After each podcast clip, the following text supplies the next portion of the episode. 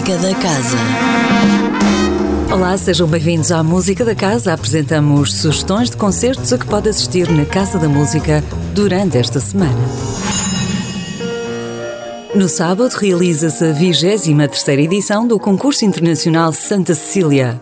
Ao longo de uma semana, a Casa da Música acolhe as provas da categoria principal do 23º Concurso Internacional Santa Cecília, transformando-se na capital do piano para dezenas de pianistas de todo o mundo.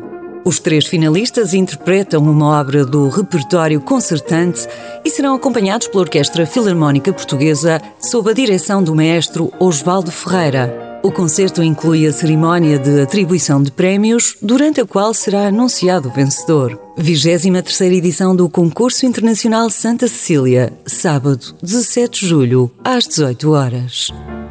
No domingo, às 10h30 e às 15 horas, o Serviço Educativo Casa da Música apresenta a oficina Musa, dirigida a crianças dos 3 aos 6 anos de idade. Aqui, o universo poético de Sofia de Mel Breiner e as suas referências que nele mais encontramos, como o mar, os campos, a cidade ou o tempo, são o tapete voador em que as crianças partem à descoberta da música.